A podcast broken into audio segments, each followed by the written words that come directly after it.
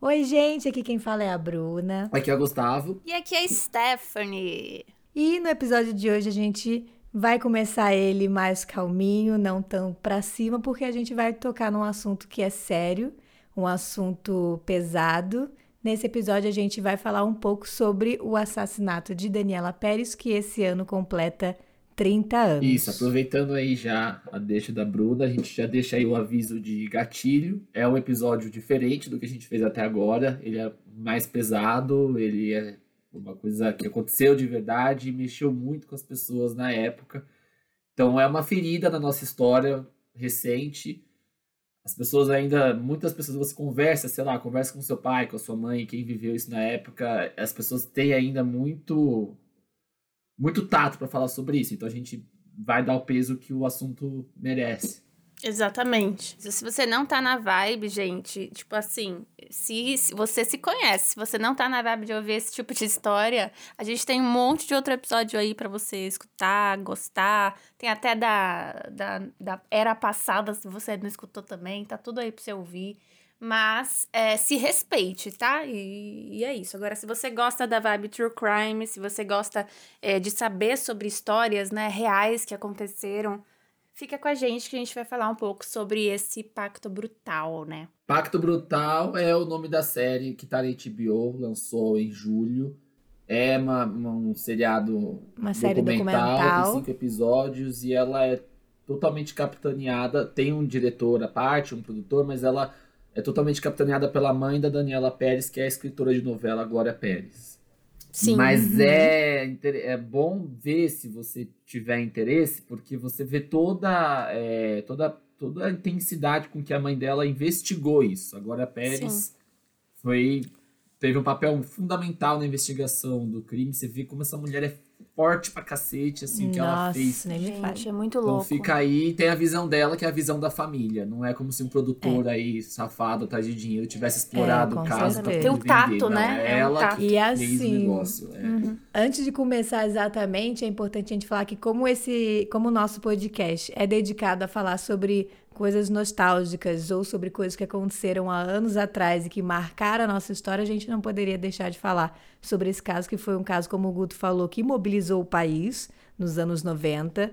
É, inclusive, era, foi muito. Foi na mesma época da, da renúncia do Collor, se não me engano, alguma coisa assim, né? É, na verdade aconteceu. Collor caiu, o Itamar uhum. Franco assumiu, só que o caso da Daniela Pérez foi tão foi tão forte, mexeu tanto com as pessoas, que a renúncia do presidente acabou ficando em segundo, em segundo plano. plano. Nos jornais Total, não né? era o destaque, era o. Total. Exato. Eu gostaria de falar antes da gente começar que eu não sei porquê. Essa foi uma história que não chegou a mim até a gente decidir gravar esse episódio. Eu conheço Glória Pérez por ser autora de novelas e tal, mas eu não conhecia a história da filha. Não sei se na minha família não foi algo comentado, o que é engraçado, né? Porque minha família é toda do Rio de Janeiro. E mesmo assim, nunca foi algo que chegou aos meus ouvidos, mas eu soube mesmo. Por conta da série. É, pelo, por conta da, da série, por conta da gente decidir fazer Sim. um episódio sobre, mas eu não tinha noção da magnitude. É que foi esse caso, do, do, tamanho estrondoso de como isso paralisou o Brasil. E depois que eu assisti a série, eu fiquei chocada, né? É Porque muito marco, né? é maneira. muito louco isso. Pra mim já chegou, eu já sabia já é, de tudo que rolou, assim. Muito por ouvir, muito por mídia, assim. Muito para às vezes aparecer algumas coisas para mim relacionadas a isso. É, mas tem muitos pontos da história que realmente eu não sabia. Eu ainda não assisti a série, né? Eu tô fazendo um episódio mais com a visão realmente do que eu sei, do que chega para mim, uhum. do que os meus pais costumam lembrar e tudo mais. É, e até dando uma boa pesquisada, fazendo todo essa, esse estudo pro episódio de hoje tem muita coisa que eu não fazia ideia, assim. E aí é mais. Não, é, é um crime. É bizarro. É profundíssimo. Bizarro, assim. Eu sabia é assim, da estrutura. Parece que quanto mais é, secava. Exatamente. Eu sabia que foi um crime tem. muito foda que aconteceu é, com a atriz, que era filha da Glória Pérez, não sei o quê, mas. A magnitude do negócio, como ele é grande, como É, ele é pesado, não, louco. tinha, não tinha noção. É, pra, pra mim chegou também, porque eu acho que mexeu muito com a minha mãe. E aí eu lembro que quando, sei lá, aparecia o nome da Glória Pérez na TV, ela ela já conectava com isso. Então, ela, acho que minha É. mãe mesmo me contou, É assim né? mesmo, é. Ah, faz sentido. Então toda vez que. Te, pra mim, aí começou, toda vez que falava da Glória Pérez, eu sabia que ela tinha perdido uma filha de jeito uma- horrível, né? Que foi Isso, assim assassinada mesmo. pelo Uhum. cara que trabalhava com ela na novela. Então, assim, sempre Gente, pra mim já, já, eu já sabia disso há muito tempo. Mas eu acho que a melhor forma da gente começar é a gente começar bem do comecinho mesmo, assim, tipo, contextualizando é, quem é Daniela Pérez, tipo assim, o que ela fez, como ela começou essa jornada e tal, pra gente chegar até o momento principal, né, que, que todo mundo entra em choque e tudo mais. É, a mãe dela fala muito isso, e existe um site da Daniela Pérez que se vocês quiserem procurar também, tá lá muita informação sobre o caso, mas tem uma aba que ela fala da Dani, que era o apelido da Daniela, e ela fala, quando uma pessoa é vítima de um crime como esse, toda a biografia dela passa a, a vir a, a sombra do assassinato, do que aconteceu. Então você tem Uhum. versões Uhum. de- Sim, do muito crime, de quem isso. foi aquela pessoa, a pessoa acaba perdendo a humanidade dela. Sim. Então a gente, acho Sim. legal a gente falar da Dani, da Daniela, da atriz, da, A, a- da menina pra poder dar essa humanidade de novo que ela queria e tudo foi o que ela quis buscar com o seriado também, Isso, mostrar quem exatamente. foi ela, não só esse personagem de um Isso. crime horrível, né? Uhum. Quem é? Quem foi Daniela Pérez? Não, a Daniela Pérez, ela nasceu no Rio, carioca, e ela é filha, como a gente já falou aqui antes, da Glória Pérez. A primeira, né? É, é a primeira filha, né? Então depois ela teve outros, enfim, teve irmãos também. Por coincidência, assim, muita gente falava, ah, é filha de quem é, vai virar atriz, mas não por isso. A Daniela, desde muito pequenininha, acho que por ter vivido perto de artista, a mãe dela ser uma artista, Uhum. sempre gostou muito de arte, sempre esteve ligada muito à arte, Sim. gostava de cantar, tinha- era muito ligada à dança, à música. Então ela começou Uhum. a investir nisso, até que deu certo, né? Ela Uhum. começou a, a fazer Sim, trabalhos exato. na área. Mas não. E antes de É. ser atriz, ela era bailarina, Ela né? fez balé, ela era muito boa, parece que ela conseguiu Ela entrar era no colégio. A melhor escola, né?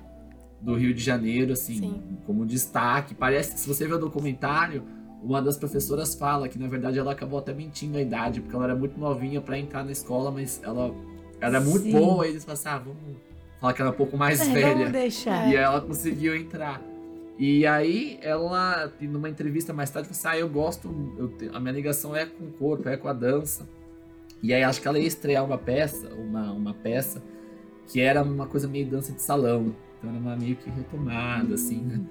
Então, é legal de ver que, assim, por mais que, claro, você é sempre, sejamos né, honestos, quando você tem alguém que tá lá no meio já, e, pô, sempre dá uma Você ajuda. tem, é Ah, uma Mas Mas não é uma né? coisa que ela fez. Hum, sabe o que, que eu vou Vou fazer? aproveitar não é isso, escritora, Vou, não, é uma coisa que ela gostava, É. que ela foi atrás e que ela era boa. E ela mesmo. tinha Ela talento, E ela se exatamente. esforçava, entendeu? Ela não tinha uma vida. Lógico, ela tem todos os privilégios de estar nessa, nesse meio da mãe dela ser escritora de novela, mas realmente não foi algo. Nepotismo. Ela não, é, não foi nepotismo. Isso, não foi né? nepotismo. Porque ela era boa, ela Isso. foi atrás. Ela teve a facilidade? Teve, é fácil. E ela reconhece, tanto que no, no final, na última cena do documentário, eles colocam várias, vários trechos de entrevistas com ela. E ela fala: Eu sou muito feliz, mas eu também me considero uma pessoa privilegiada. Assim, é. Então, era uma menina boa, talentosa, bonita, simpática pra caralho, né? Parecia que tinha uma puta energia.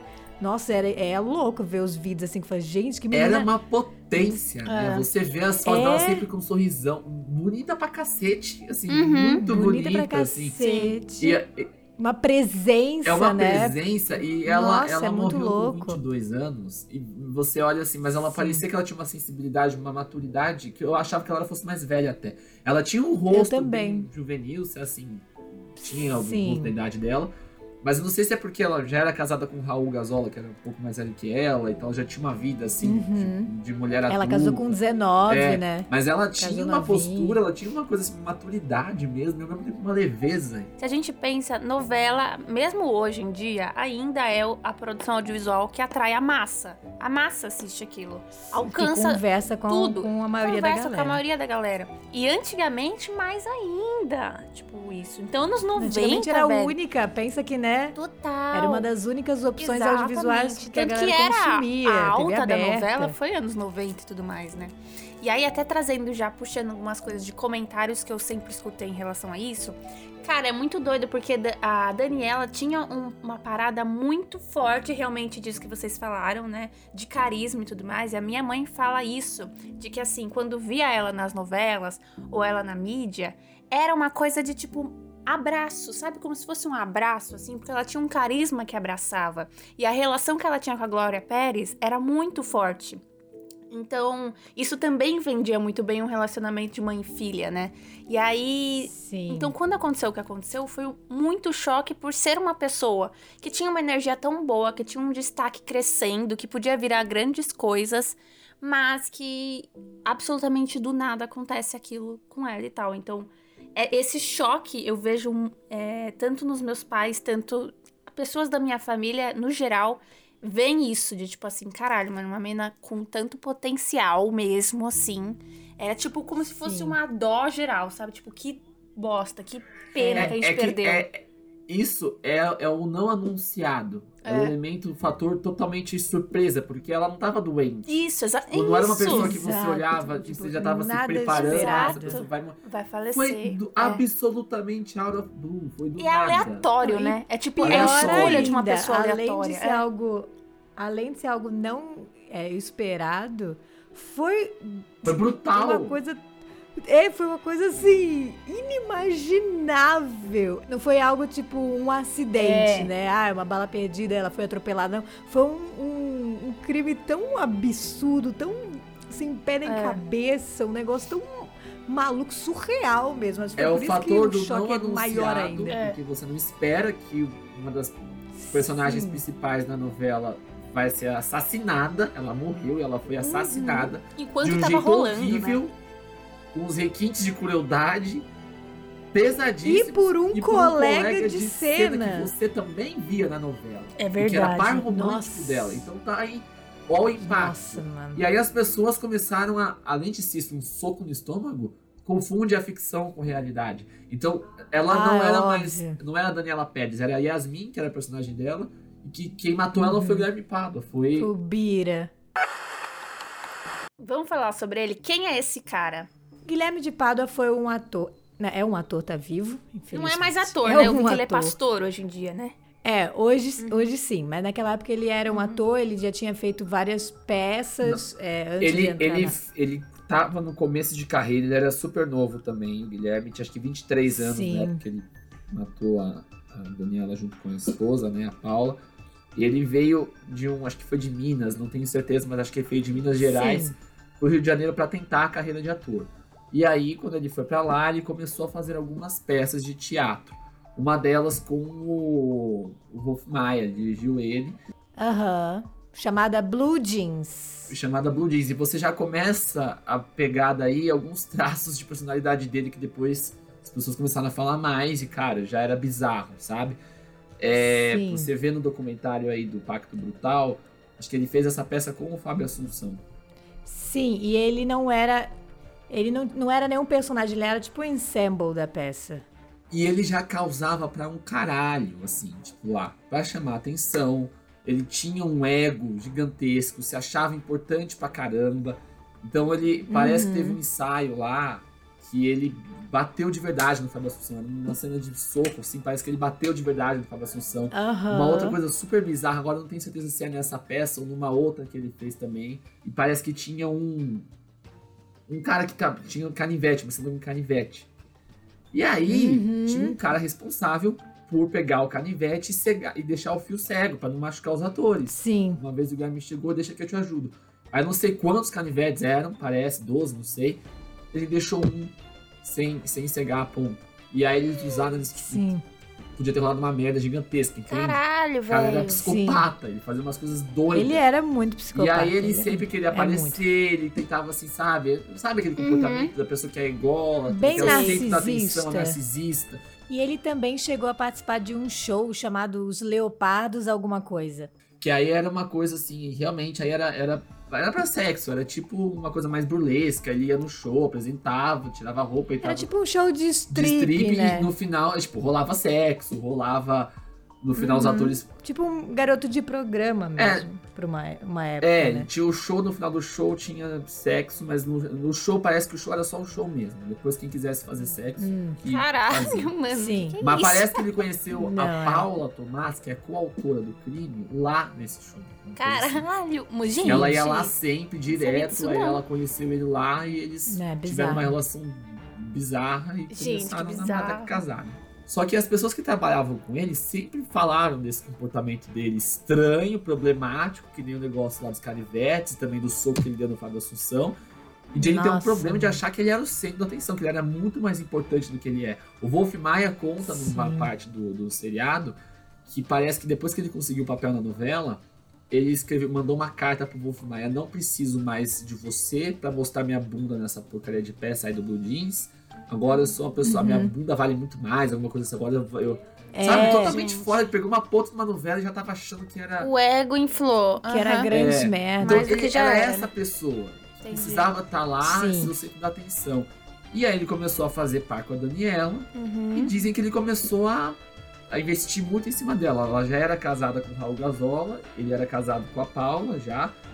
Só que ele Uhum. percebeu que a Daniela era filha da Glória, da autora da novela. Sim. É ponte direta, né? Mas tipo, ele tinha tanta essa obsessão por ser grande, ser famoso e não sei o que, que ele via nela uma ponte muito direta à mulher que escrevia a, a novela. Então ele falava, não, se eu me aproximar dela, talvez eu consiga mais cenas, talvez eu consiga mais tempo de tela, talvez eu consiga mais um destaque. né? Caralho, que louco. Não, e super interesseiro pra caralho, assim. É, em relação a isso, do aparecimento do Guilherme na novela, é o que sempre chegou pra mim, né? As pessoas não nunca tiveram uma simpatia com o ator, porque ele sempre aparecia na mídia de uma forma muito grosseira, meio bobão, assim, meio aquele estilo meio Cafajestão. malandro, assim, cafajeste. Então, ele tinha uma visão pra grande parte do público que era muito, tipo, de olhar torto, sabe? De tipo, puta, esse cara tem Uhum. alguma coisa de errado, sabe? Esse cara é meio tantando as ideias. Coisas toscas, né? Mas muita gente comenta o fato de, tipo assim, como não tiveram algum tipo de análise psicológica, sabe? Ou algum tipo de cuidado em relação a, a trazer o Guilherme de Pádua pra novela, já sabendo que ele já tinha algumas coisas anteriores, já sabendo que ele tinha uma personalidade assim estranha, e de ter dado essa oportunidade é, aberta, né, pra uma novela já com grande Sim. potência, porque a Glória Pérez já também tinha um nome ali já em desenvolvimento. Muitas pessoas tentaram transferir a culpa da contratação do Guilherme pra Glória Pérez. E ela fala isso numa entrevista que ela deu pro Jô, se eu não me engano, ou pra Hebe, não lembro. Sim. Assim, já era uma pessoa contratada antes de mim. Não era pra ele ter É. feito esse papel. Esse papel acho que foi escrito, Uhum. se eu não me engano, foi escrito pro Alexandre Frota, alguma coisa assim, não lembro. É, foi. E aí, não sei se foi pro Alexandre Frota ou se foi pro outro ator. Só sei que o outro ator original teve algum problema de agenda. E aí não que ele conseguiu entrou, fazer a né? novela e, e tinha ele lá, que tava no banco da Globo. Cara, atores. que Globo fudido tem- que é a E vida. aí ele entrou. E aí ela, olha, olha as coisas, não era pra ser essa pessoa que estava lá. Muito novela. É foda, foda, né? Mas assim, até a gente entender esse crime todo foi chão, até na época, né? Eles foi levado quatro anos para eles irem a julgamento, então foi um crime que demorou muito para se levantar todas as provas. Mas o que aconteceu no dia e que se soube logo de cara foi. O que aconteceu foi o seguinte: eles foram gravar naquele dia, no dia 28 de dezembro. Eles gravaram. 92? 92, eles foram gravar a última cena que eles tinham juntos. Que não era a última cena juntos, mas eles iam fazer um break-up. Os personagens iam se separar. Sim, E aí, naquele dia, o Guilherme tava muito estranho.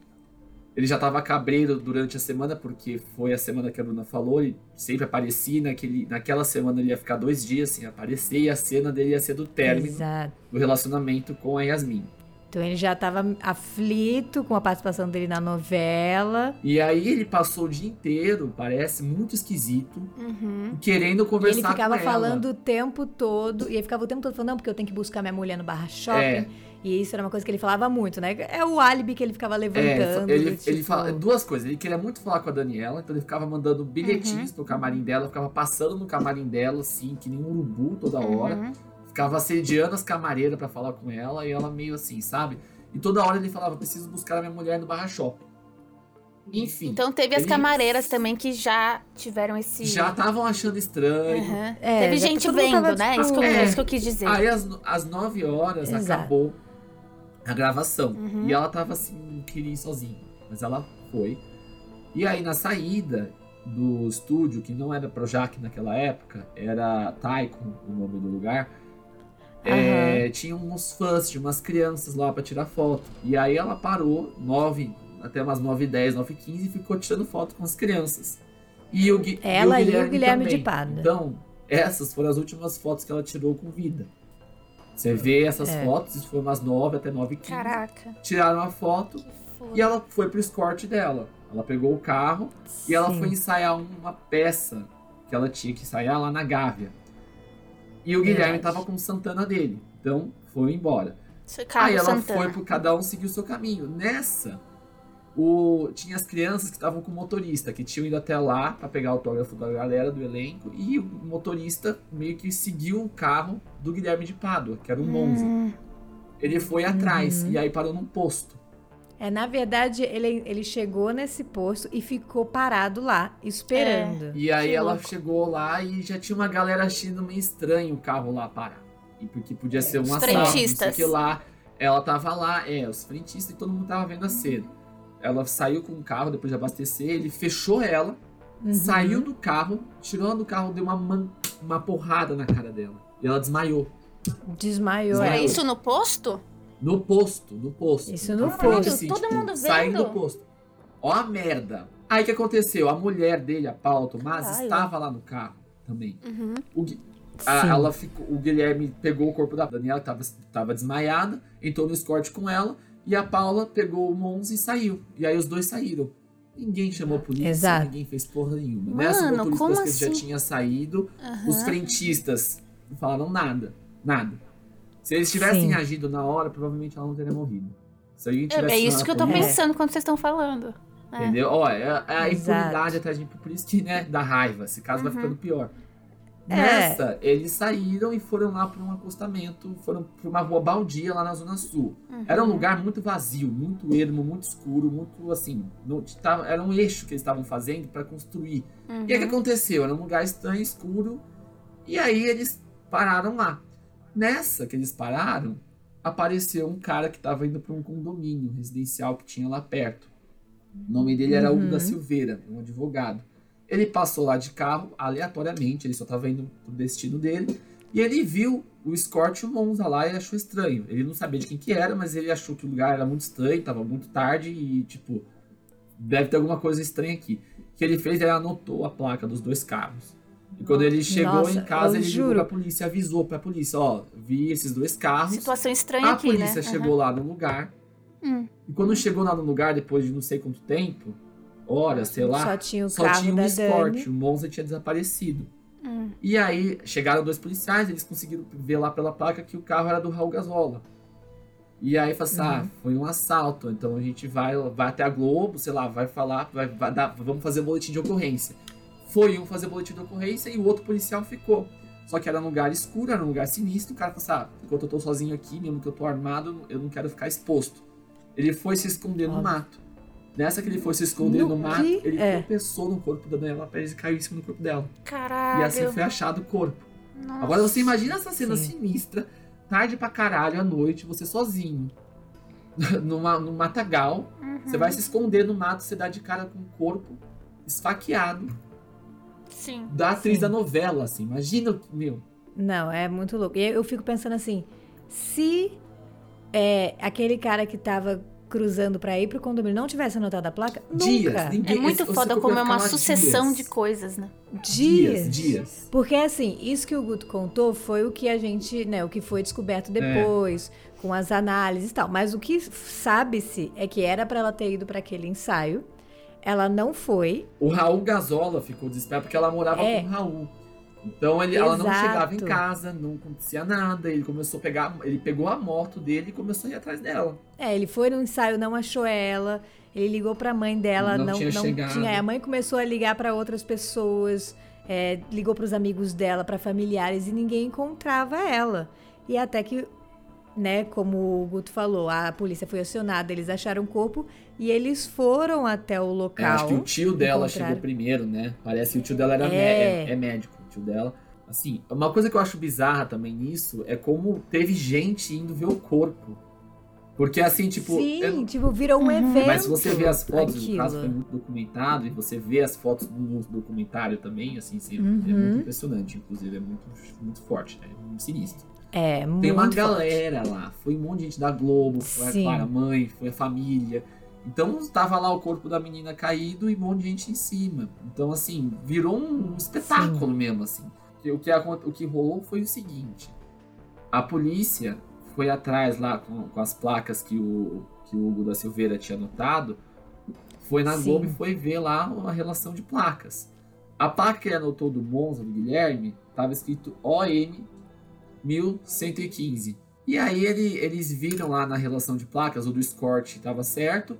Essa daí era igualzinha a placa do Guilherme, só que não era O, era L. Era LM 1115. E aí, assim, é muito parecido com a placa que ele viu. Aí eles pegaram o carro do Guilherme e viram que ele tinha adulterado a placa. Ele colocou uma fita no L até formar um quadrado, para virar um, um, um O. E cara, não foi passando, foi, a pessoa premeditou tudo isso. Não foi uma coisa que ele fez no, que já seria imperdoável no calor do momento. Ele, ele pensou, ele arquitetou todo o crime. Mas isso que é louco. Antes de descobrir isso, ele foi sim na casa da Glória. Ele entrou, eu ele sei entrou que em ele contato, entrou, ele abraçou polícia, o Raul. abraçou. Ele, ele tentou criar um personagem. Ele toda hora que ele falava a Liana Casoy, que é uma criminologista que escreveu Bom Dia Verônica junto com o Rafael Montes, escreve vários perfis de psicopata e serial killer, ela fala que ele sempre tenta pegar a história e transformar ele no personagem principal. Sim. Então, naquele momento que descobriram o corpo, ele era o amigo da família. Ele era a pessoa Exato, que lá estava profundamente gente. chateado. Não, abraçou é, o marido, eu, é. falou é. que podia contar com Mano, ele. Pelo amor de Deus, gente. Ó, que a cara, eu fico pensando na, na, na frieza. Psicopata, né, acabou de matar a psicopata. mina. É um psicopata. Acabou de matar a mina e vai prestar condolências Sim. à família, vai abraçar o marido. Foi um crime, como o Guto falou, premeditado e muito mal planejado. Assim, eles deixaram rastros de provas, é. rastros de testemunhas oculares, muitos Foi uma depoimentos. Bagunça, porque no dia seguinte já, é. eles já sabiam que tinha sido ele, na verdade. As pro... O que não sabiam era do envolvimento da Paula, da mulher dele. Exato. Porque por conta da placa do carro, ele foi, obviamente, chamado na, na polícia, né? E ele foi chamado na polícia como só para dar depoimento. Porque falou: ah, se ele se descobrir que a gente quer uhum. é, incriminar ele, ele não vem, ele foge. Então vamos chamar ele na polícia só falando que vai dar um depoimento e aí a gente coloca ele contra a uhum. parede. E no que aconteceu isso, ele assumiu o crime. Ele falou: não, foi, foi realmente, fui eu que fiz, é, sozinho. Foi um crime que eu fiz sozinho.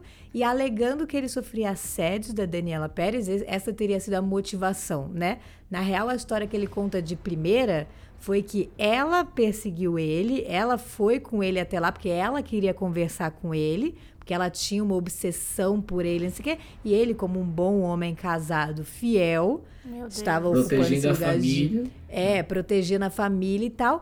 E aí acabou que ela deu uma investida em cima dele e ele, por proteção, né, para se autoproteger, acabou sem querer matando ela. Vamos, a gente precisa trazer a personagem da Paula aí pra essa tá. história. Tá. Porque ela participou do crime, uhum. foi bem o que a Bruna falou, que ele comentou que estava protegendo a família. Então, para cada, pra cada momento que convia, ele contava uma versão, certo? Uhum. Exato. Na real, a Paula só apareceu porque saiu uma foto no jornal do casamento do Guilherme de Pádua com a Paula Tomás e aquele homem que tinha é, avistado os carros estacionados... Reconheceu ela reconheceu ela. por um porque ele passou com o farol aceso, né? Por outro fator, mandaram prender, além disso também, que o que ele reconheceu depois, o da Silveira, teve uma hora lá que o Guilherme estava preso. E aí ele olhou pro delegado e falou assim: queria falar com minha esposa, posso ligar pra minha esposa? Hum, uhum. E nessa que ele ligou pra esposa dele, ele falou assim no telefone: aguenta aí que eu tô segurando tudo, viu? Eu tô segurando, Sim. deixa comigo que eu tô levando a culpa. Tô... Meio que ele falou em voz é. alta que ele estava Sim. ele segurando o Acobertando crime. E assim, ela. eu, eu aí lembro de um comentário de que a Paula ela, tá gra- ela tava grávida, não tava tava? grávida. Tava, ela uns de quatro gente, amor de meses. Deus. Nessa, os policiais ouviram, o delegado falou assim: vai lá prender essa mulher agora, traz ela pra cá, porque ela, tá participando, ela participou do crime. Claro. E aí a Sim. polícia foi lá. Só que tem muitas pessoas que falam assim: muito provavelmente ele fez isso meio que dando a deixa pra polícia que ele não tinha feito sozinho. É. sabe, a pessoa tem que ser É muito psicopata, burra ele sabe pra bem. ligar na frente Não. da polícia Ele e falar sabe. o nome da. falar isso em voz alta. Parece que ele já tava É verdade, ele viu que ele tava caindo tudo pro lado dele e ele falou: Pera lá, não vou deixar eu sozinho É. nessa aqui, não. Mas mantendo a imagem de eu estou protegendo Claro, de personagem família, principal, né? sabe? Exa Mas assim, uma das coisas mais bizarras que, que aconteceu nesse momento foi ele falar, tipo, ele provar o amor incondicional por ela, falando, não, eu tenho uma tatuagem do nome dela no meu pênis. E ela tem uma tatuagem do, com o meu nome na virilha dela. E isso prova quanto a gente se ama e quanto eu nunca Caralho, trairia gente. ela. E blá blá blá, como eu sou um cara direito. Sabe? E, e essa tatuagem foi feita, acho que 10 dias antes do crime. Foi super sabe? próximo. Foi super Foi próximo. super próximo. Mas até pra gente, a gente encaixar e continuar falando da Paula, o que aconteceu? Lembra que a Bruna comentou que no- durante o dia inteiro de gravação, de gravação foi, ah, preciso pegar ela no Barra Shopping, preciso pegar no Barra Aham, Shopping. sei. Porque Uhum. o álibi que eles tinham criado pra ela é que ela foi fazer compras lá no Barra Shopping. Que, é um, Que ela ficou o lá dia inteiro que ela lá. ficou o dia inteiro fazendo compra de, de Natal, essas coisas. E que ele ia buscar ela no fim do dia, no horário que o crime aconteceu. Então esse era o álibi que eles tinham Mas, criado. gente, uma coisa muito confusa que, assim, eu já ouvi em relação a isso. Ela não estava dentro do carro quando isso Uhum. ela aconteceu? estava. Então, como que eles iam querer provar esse álibi se ela tava junto com ele? Então, Porque teoricamente não era pra ela ter sido não vista. era pra ela ter sido vista. No meio do dia Mas de no gravação... shopping também ninguém ia ter visto ela. Então, aí... Pois é, porque por isso que eles são burros.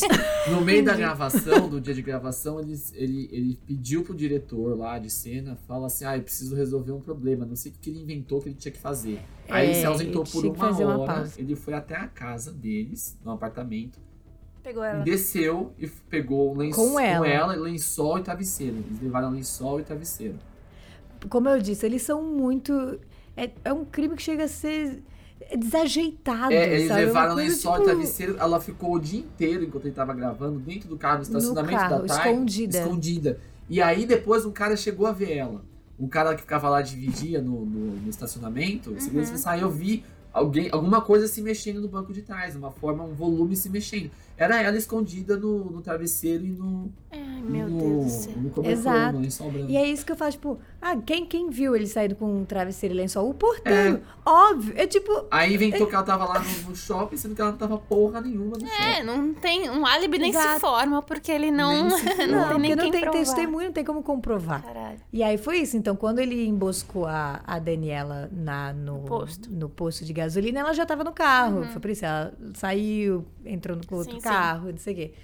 Então, assim, já era um crime premeditado. Não foi uma coisa de momento, como ele tava tentando vender, né? Ai, porque ela tava em cima de mim, e aí eu, pra me defender, fiz aquilo. Não, foi um crime premeditado de dias. Sim. Depois que a gente puxa, tipo, são coisas de dias já pensadas para aquilo acontecer daquela forma, sabe? Era uma Sim. coisa bizarra. Enfim. Quando deu a emboscada dela lá no posto, lembrando, ela saiu do, Uhum. do, do estúdio 9, tirou as fotos com as crianças até as 9h15. Sim. Às 9h30 ela já tava morta, segundo o lado da polícia. Caralho, foi muito foi rápido. só- Foi muito rápido, rápido. muito rápido. Parece que Nossa. ela. Ó, o que, que aconteceu? Ela levou 18 lesões com objeto perfurocortante. Que até então É. começaram a falar que era uma tesoura. Isso, sempre. na- a- até hoje, minha família pensa que é uma tesoura. A versão que eles contaram é que foi uma tesoura. Mas por que, que eles falaram isso? Porque eles tentaram dar a entender, depois que ela já estava presa, mesmo a Paula e o Guilherme, de que houve uma discussão dentro do carro entre a Paula e a Daniela. A Paula perdeu um pouco o controle na, na discussão do momento, pegou uma tesoura que estava lá e apunhalou ela. Uma tesoura que ela falava que ela deixava no porta-mala para abrir leite. Que ela gostava de tomar leite, então ela sempre deixava uma tesoura. no- Nossa, olha, gente. olha as desculpas, sabe? As, as mentiras. Gente, é, é tão absurdo. Tipo, ah, É, isso aqui é, é 18 Não acharam a arma do vezes. crime. Ela foi saqueada 18 vezes, sendo que 8 vezes foi atacada no coração. Isso, foi oito vezes no coração, seis vezes no pulmão e quatro no pescoço. E aí parece que começou primeiro no carro, as facadas, uhum. e depois colocaram ela no mato e acabaram o trabalho lá. Fizeram um uhum. coração lá.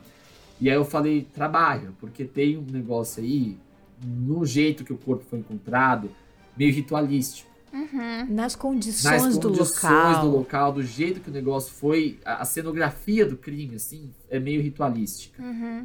Sim. E aí estão vários os motivos de que a Glória Pérez acha que tem alguma coisa a ver com, com magia negra, porque o negócio uhum. chama Pacto Brutal. O, o, seriado chama Pacto Brutal. Por quê? Por causa do formato das coisas, da disposição do crime. Eles encontraram ela num num círculo, assim, parece que tinha pegado um pouco, um círculo de fogo, tipo, tava meio queimado em volta. O lugar tava, é, tinha sido aparado pra, é, com, com fogo mesmo, era um lugar que tava meio queimado em volta, ela tava no, no, no pé de uma árvore, caída assim, deitada, com, a, com, a, com, com os braços, os braços abertos, abertos, e as pernas juntas, Isso. assim, meio em formato de Cristo. E com né? oito facadas no coração, assim, tipo, foi uma coisa, foram oito facadas no coração. A arma não encontraram, eles estavam que era uma tesoura, mas depois do lado deu que foi um punhal, parece. Uhum. Negócio Ou seja, também é uma arma ritualística, né, usada para fazer esse tipo de uhum. trabalho, enfim. É, sumiu alguns pertences dela e tinha uma mancha vermelha na mão deles que eles não sabem o que é.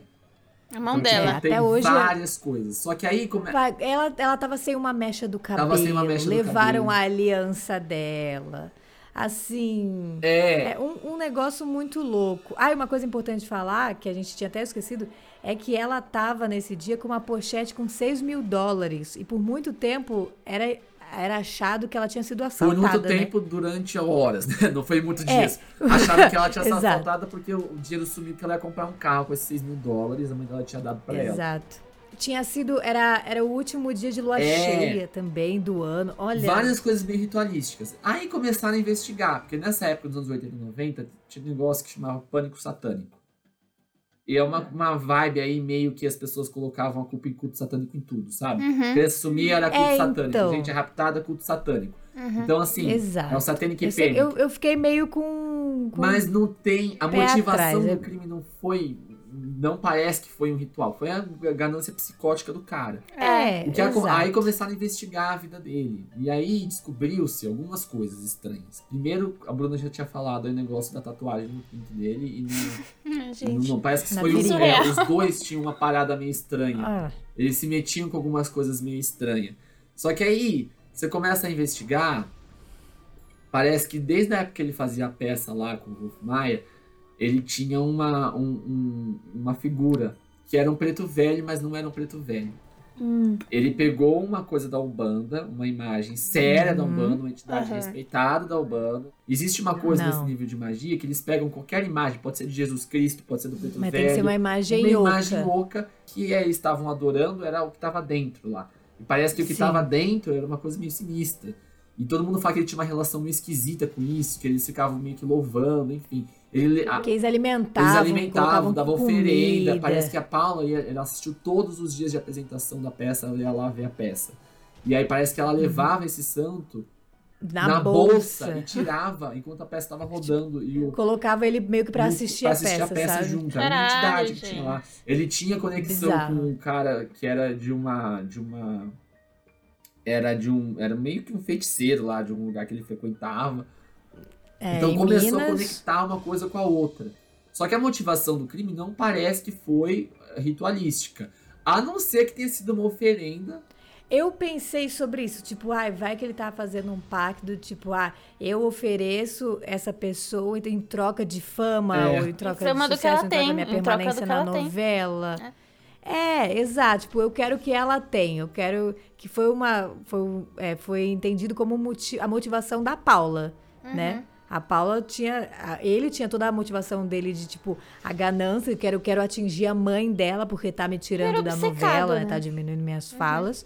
E a Paula era uma coisa, tipo, de uma inveja mesmo, tipo ela era doente de ciúmes, porque ela fazia par romântico com ele na novela. Então era uma coisa assim, doentia mesmo, um ciúme doentio. Era bizarro, assim. Ah, tem uma coisa que ela fala no seriado. Parece que a vítima, na verdade, tinha que ter sido a Glória Pérez e não a filha. Ah, é? Que era pra ele ter matado ela. E ela, ela fala, eles estão soltos hoje em dia e eu tenho medo que ela tenha guardado o punhal dela pra mim. Exato. Caraca, Então, mas Parece que não tinha que ter matado ela Glória? e foi mais fácil matar a Daniela, entendeu? Do que matar a mãe. Esse caso aí, ele foi um- uma comoção nacional, todo mundo ficou muito impactado. E aí é, somaram-se algumas coisas que mexeu cada vez mais com a revolta das pessoas, principalmente da Glória. Uhum. Ele foi preso e logo em seguida pelo habeas corpus ele foi solto. Então ele ficou Mano, que esperando absurdo. solto, já sabendo que ele tinha matado. E aí, o que, que ela fez? Ela tentou ver um jeito de resolver essa situação. Até então, o assassinato não era considerado um crime hediondo. Não era, não era considerado que você não precisava esperar preso, você podia esperar aberto para ser julgado. Aí ela ficou puta com isso, naturalmente todo mundo ficou puto, é uma coisa indign, indignado, né?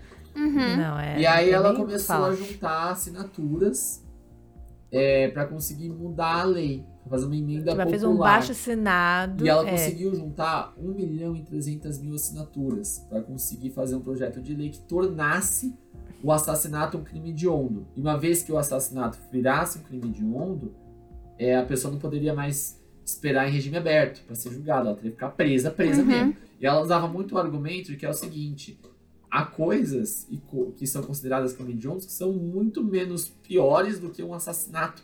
Por exemplo, se você mata um animal silvestre, um animal, e te pegam, naquela época, se você fosse matar um, um jacaré e, e- e o fiscal te pegasse, ela Hum. falava é mais fácil você matar o fiscal. Porque a pena por você matar o jacaré vai ser pior do que, se- do, do que assassinar a pessoa. E aí meio que isso mudou, Exatamente. entendeu? É, ela, ela Então ela foi responsável. Ela e mais uma criação- mãe, né? Porque naquela época É. tinha acontecido outro assassinato horroroso de uma menina de 5 anos que foi sequestrada e deram um jeito de matar ela tacando fogo no corpo da menina. Nossa. E aí, a- essa mãe conheceu a Glória Pérez, elas se emocionaram muito com a história da outra, e as duas juntas conseguiram erguer a quantidade de assinatura necessária para fazer é, a emenda popular. Exato. E foi a primeira emenda popular da história. Mas muito se discute, tem uma discussão interessante sobre isso.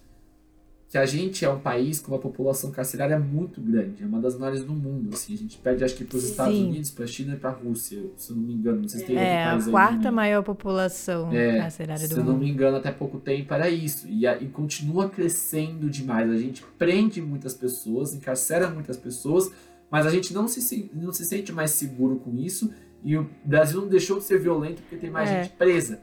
Então a gente continua perdendo pessoas, continua criando aparatos legais para endurecer a lei, para Uhum. punir as pessoas. Só que o que interessa não é feito. O que interessa é você ter uma estrutura de investigação robusta. Pra Uhum. você, você tirar a burocracia da investigação, você investir numa investigação Nossa, para as pessoas ficarem ligadas de que se elas cometerem um crime, elas vão ser investigadas e vão ser punidas.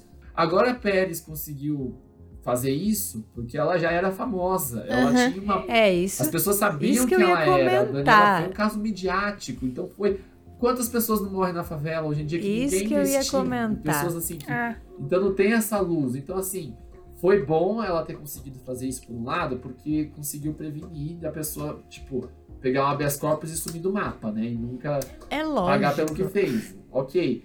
Mas por outro lado, se você não investe em investigação e estrutura, não adianta nada você criar presídios e presídios, entuchar um monte de gente numa cela, ferir todos os tipos de direitos humanos das pessoas, sabe? Uhum. E aí vai numa discussão muito sensível. Essas pessoas precisam ser presas, precisam ser reabilitadas. É É. uma discussão que vai causar comoção, mas eu vou deixar uma, uma indicação de podcast que chama Crime e Castigo. uhum. Mas ela discu- Hum. elas discutem punitivismo que a gente tem como cultura aqui, de, de achar que a pessoa vai lá, fez um crime, ela vai ser presa, ela vai sofrer, ela tem que, ela tem que ser punida. E ela que- vai sair de lá um anjo. É muito difícil discutir isso quando você tem uma- um caso igual a esse, né? Um psicopata, É. né? Que um cara que devia ser tá preso, não preso, tá sendo trabalhado ainda, num, sei lá, num hospital, assim, sabe? Uhum. Mas aí que tá, a minha discussão é muito sensível, eu sei que tem muita gente que é contra o- o- a, justiça a de reabilitação, reabilitação, social. Mas enfim, Sim. ouçam esse podcast, tirem a conclusão de vocês. Não tem certo e errado. A gente sabe como é doloroso quando alguém perde alguém desse jeito.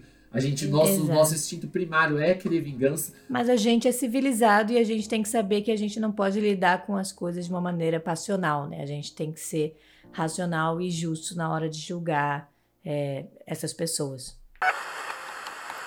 Cara, eu acho muito bizarro. E para mim, eu acho que o mais bizarro é isso até que vocês falam, do tipo, mano, ele teve, a pena dele de 19 anos foi só 6 anos, sei lá, cumprida. É, a pena do Guilherme era 19 anos e a pena da Paula foi 18 anos e 6 meses, porque ela era menor de idade.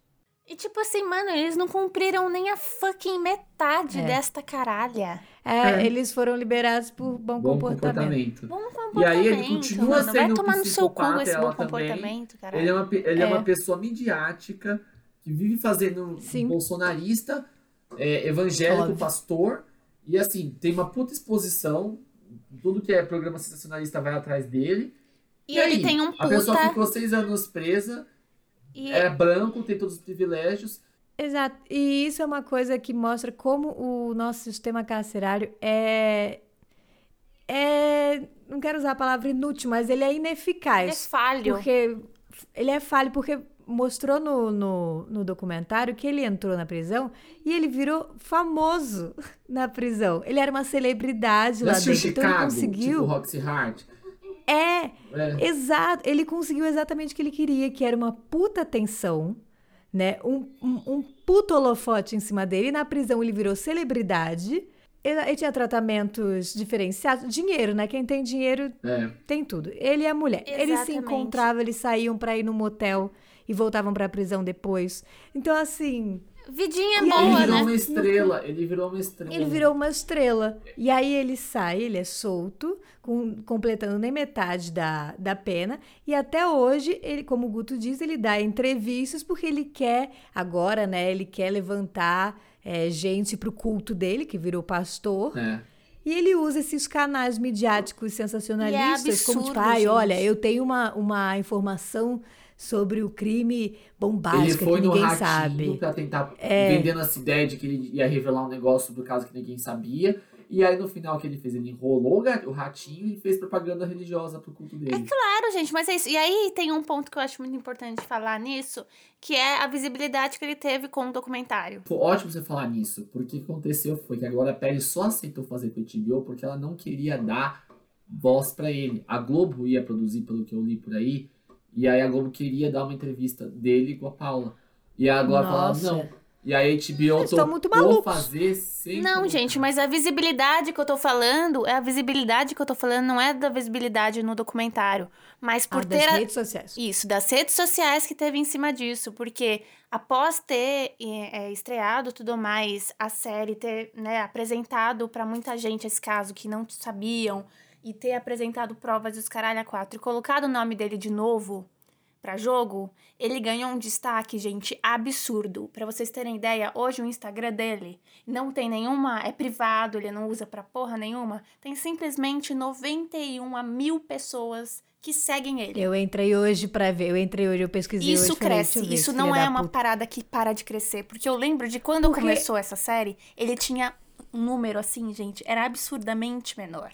Não era nem metade disso, não era nem isso. É porque é isso, as pessoas elas estão aí para fofoca. Elas né? entendem. Tipo, as elas pessoas escolhem palco. as pessoas para se tornarem famosas com é... base, eu acho que é doentes. Acho que as pessoas, a gente tá criando Exato. doentes. Mas isso até isso até entra numa discussão é, recente que aconteceu esses dias do caso da mulher da casa abandonada. Também. Né, que é. foi um podcast da Folha que estourou muito, que foi uma mulher que ganhou uma visibilidade, uma mídia absurda. E ela virou celebridade. E pessoas acompanhavam a vida dela por interesse. Nossa, essa figura é a mesma coisa Mas que é que no caso. Ca e sim, eu acho que a lógica é, é parecida, porque a gente tem essa, essa, essa curiosidade mórbida, mas é diferente. Porque ela não teve fã, ninguém era Eu não vi Ela não tem uma rede social para seguir a vida dela. Da mulher, é, é. mas te, ele é. tinha fã, ele recebia carta na prisão de gente Falando que ele ia casar que com ele, ele, que amava ele. É. O que isso me lembra é muito que a gente vê em filme, e isso acontece na vida real, tipo, de serial killers famosos, que depois tem um cara que é um adorador da obra dele, e aí, tipo, sabe Hannibal? Ah, vou continuar o trabalho dele como se, sabe, como se fosse uma obra de arte. E as pessoas Exatamente. E, gente, a gente tem muita gente doente da cabeça que é. vai seguir realmente, assim como a gente tem diversos estupradores aí, que também ganham uma puta de uma Sim. visibilidade nas redes sociais, porque as pessoas seguem, as pessoas querem acompanhar. Quando a gente entra no Instagram aqui do Guilherme de Pádua, é, é privado, e a única coisa que você tem para clicar é um vídeo dele no YouTube. O vídeo dele no YouTube é 26 anos na vida do crime. Vai tomar no cu! Você vê como ele é um psicopata? Ele é. Você entende? Nele. Eu não lembro quem que foi que. Acho que. Eu não sei se. Eu não lembro qual ator foi depois para falar com ele na cadeia. E o cara virou e falou assim para ele: Eu destruí minha vida. Ele matou a Daniela. Ele matou a menina e destruiu a vida dele. Tipo, olha aí de novo, é ele. Você entende? É, eu, eu destruí Puta que pariu, mano. Eu fico ele, assim. Ele acabou com a vida de uma pessoa, Sim. interrompeu uma pessoa que tava na flor do talento, na flor no da idade, no auge. Tem uma entrevista da, da Glória Pérez que ela que pergunta para ti, você acha que as pessoas mudam, né? Você acha que é possível a gente investir num sistema de reabilitação social carcerária, não sei o quê? É possível a mudança? Ela falou, lógico que eu acho que, que é possível alguém mudar, mas para alguém mudar, ela primeiro tem que se arrepender. Eles nunca, eles e nunca ele não se, se arrepende. Ele nunca pediu perdão, não. ele nunca... Ele é. não se arrepende. Ele não se arrepende, então, tipo... porque é psicopata pra caralho. Não, para mim a parte mais grotesca desse documentário foi quando ele escreve o livro, lá porque na cadeia ele escreve um livro contando sobre a vida dele, como foi o crime, o envolvimento dele com a Paula, enfim. E numa das passagens do livro ele fala que ele foi, matou a, a Daniela, voltou para casa enquanto a Paula estava dormindo, ele foi tomar banho e se masturbou pensando no crime. Você entende? Ele escreve isso, ele pariu, se masturba véio. pensando no é crime é que ele acabou de cometer. Pra ele, é uma coisa que sabe. É, é esse o ego é tão... da pessoa doente. Nossa, quando eu ouvi isso, me deu até um mal-estar. Gente, como essa pessoa consegue transformar uma coisa tão escabrosa, um crime tão horrendo, numa coisa erótica, numa coisa que excita ele. É. Que excita, é né? Tão, é, mas tem isso daí do, do de, de psicopata, serial killer, eles até comentam isso. E tem gente que, tipo, tem uma compulsão sexual pelo assassinato. E, tipo, atrela é. o prazer de você matar alguém com prazer sexual. E parece que ele tem isso, né? Se ele fala desse jeito. Em relação a Paula, vocês sabem alguma coisa dela? Ela saiu, ela saiu da prisão, ela foi estudar direito na faculdade que a Daniela estudava e que o irmão dela era formado. E aí depois ela pediu transferência para outra faculdade para estudar com o professor que acusou ela, com, né, com advogado que acusou ela. E aí ela teve aula com esse advogado. E aí ele diz que ele deu aula para ela, né? E aí quando acabou as turmas, ela virou para ele e falou assim: muito boas suas aulas, viu? Psicopata, psicopata. Louca, louca, gente. Gente, mas que, que mulher putaria, velho. Que putaria não, que é. É uma história bizarra. E aí eu, eu não consigo imaginar como deve ser o sentimento da família dela com essa galera solta. É tipo. E assim, sabe que eu lembro também, agora que eu, eu tava até pensando, que quando saiu a série, o Guilherme de Pádua postou um vídeo falando com a Glória Pérez pedindo perdão para ela, né? Eu não vi isso. Tem, ele, ele, pediu, post... ele, fez um vídeo pedindo desculpa, mas. Pra mim, é uma afronte, velho. Você falar com uma mãe Fala... de uma menina é... que perdeu. Sabe? A mãe de uma menina que você assassinou. Você ter a cara de pau, aproveitar o momento de mídia de novo. Entendeu? Pra vir, ir pra ele, pra ele fazer um vídeo. Ai, peço perdão. Sabe, vai pra puta que te pariu, mano. Vai pra merda. Não, é um. Honestamente. É, é, é bizarro, absurdo né? como a gente é tem bizarro. uma sociedade doente e que ninguém trata essa doença que existe na sociedade, sinceramente. Isso para mim é assustador, sinceramente, eu acho assustador. Não, a própria Glória fala, tipo, eu queria só enterrar minha filha e parece que eu não consigo. Não parece que o tempo todo eles estão cutucando. E vou ser bem sincera, ela não vai conseguir entregar essa filha. É horrível falar isso, mas até, até esse cara tá vivo. Enquanto esse cara estiver vivo. É, os dois, né? Nunca vai ser sobre Daniela Pérez, vai ser sempre sobre Guilherme de Pádua. Tem, tem, um, tem uma parte que ela fala uma coisa bem forte, né? Que ela, ela tá vendo as revistas, né? Da, uhum. Que saía, tipo essas contigo da vida. Ai, nossa. E aí tem várias fotos que era ela, a Daniela, junto com o Guilherme, com o assassino. Na novela. E aí ela, ela pegava as fotos dos dois, tipo, como casal, né? Divulgando a novela. E essas fotos sendo, sei lá, impressas depois que o assassinato, o assassinato já tinha acontecido. Ela fala, isso aqui é pior Sim. do que as fotos da autópsia. Isso aqui é continuar matando a pessoa. Você vê. Exatamente. É uma exposição, assim, tipo. É mu muitas pessoas que eu vi gente criticando que ela a escolha de colocar as fotos da autópsia no documentário. Mas a Glória explica isso e ela explica de um jeito muito bom e faz sentido, porque assim, ela quis mostrar quão brutal é, foi tem que mostrar o, mesmo. O que, o que aconteceu com a filha dela. E pior, não é, não é sensacionalismo, entendeu? As pessoas estão falando que era sensacionalismo. Não, foi, não tem nada de sensacionalismo. Ela colocou não. aquilo lá para mostrar mesmo como é que foi. O, o que é sensacionalista é você vender essas capas de revista. Exatamente. Exato. É, com os dois como casal. É você dar 90 mil seguidores pra um filho da puta desse. Isso é, uma, isso é, isso é sensacionalismo. Exatamente. Não o que ela fez. Ela fez o trabalho ela, Porra, passou, ela se Imagina essa mãe recebendo essas fotos, sabe? Mano, ela foi uma leoa. É o que ela fez, assim, o que ela fez para investigar. Ah, a gente nem acabou Sim. de contar só um negócio assim, pro, pro desfecho, depois de tudo isso que aconteceu. É como ela conseguiu ir reunindo provas, né?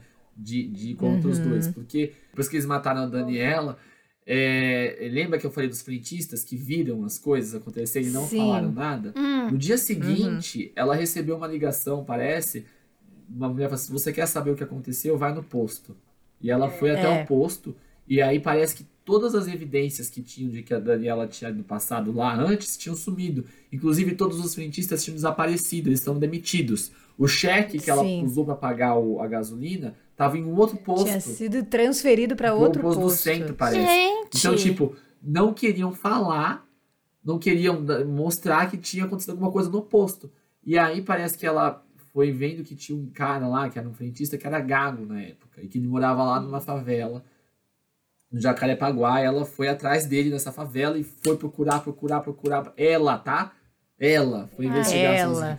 Foi lá, bateu um monte de porta e depois ela entrou e encontrou o cara, tipo, e aí parece que a mãe não queria que ela falasse, porque ela tava com muito medo, a mãe do, do cara. Sim. Porque, tipo, o menino tinha sido demitido ele era favelado. Ninguém, sabe? Eu falo assim, se fizeram isso com a sua filha, falo pra ela, imagina o que vão fazer com o meu.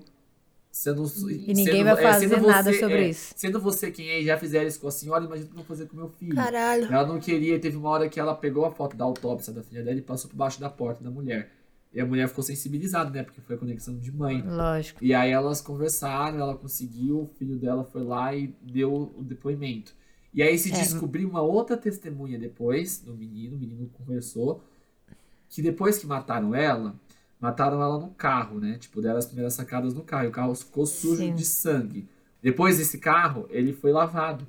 Eles chegaram um outro lugar, tremendo, cagados de medo, e, e pagaram três vezes o valor que se paga para lavar para um cara lavar. E o cara lavou. E pegou o dinheiro. E aí ele falou nada. depois que a água saía, saía vermelha. vermelha. E aí parece que tava com muito medo de falar, esse cara depois. Só que aí parece que a, a Glória Pérez foi atrás da Benedita, que é uma deputada evangélica. E ela, ela conversou com o pastor da Assembleia de Deus, que era onde ele ia. Eles conseguiram convencer o cara a dar o depoimento. Sim, mas é porque é isso, né? É muito louco. É, você acaba virando uma testemunha ocular de um crime e o cagaço de você e depor.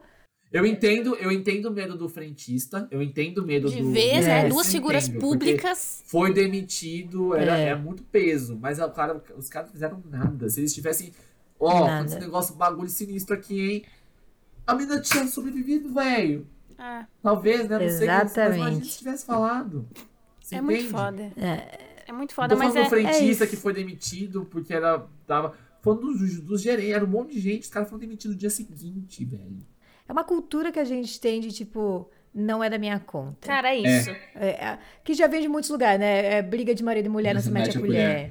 É, essas coisas do tipo, não vamos interferir. A vida privada não quer dizer. Aí nessa você vê um monte de feminicídio acontecendo, você vê mulher apanhando, e a gente costumou a não fazer nada, porque em briga de, de marido e mulher não se mete a colher. E isso é uma coisa. Eu acho que esse caso faz a gente refletir sobre isso, né? De tipo, como a vítima se torna coadjuvante na história e é, a vítima fica com todo o peso da dor, a família da vítima é uma dor que não sara, que vai estar tá para sempre manchada, a história daquela família vai ser para sempre, eles vão constantemente viver em medo porque eles estão soltos, e como os dois estão bonitos e belos, aproveitando os, louros e tendo uma atenção esquisitíssima em cima de, de pessoas que, que prestam uma adoração completamente descabida e como é super invertido, né? É, essa família da, da Daniela Pérez que deveria ter todo um cuidado, deveria ter um apoio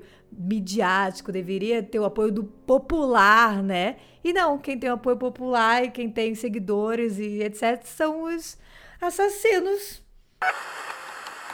É uma coisa que não pode ser esquecida para não. não. acontecer uhum. de novo.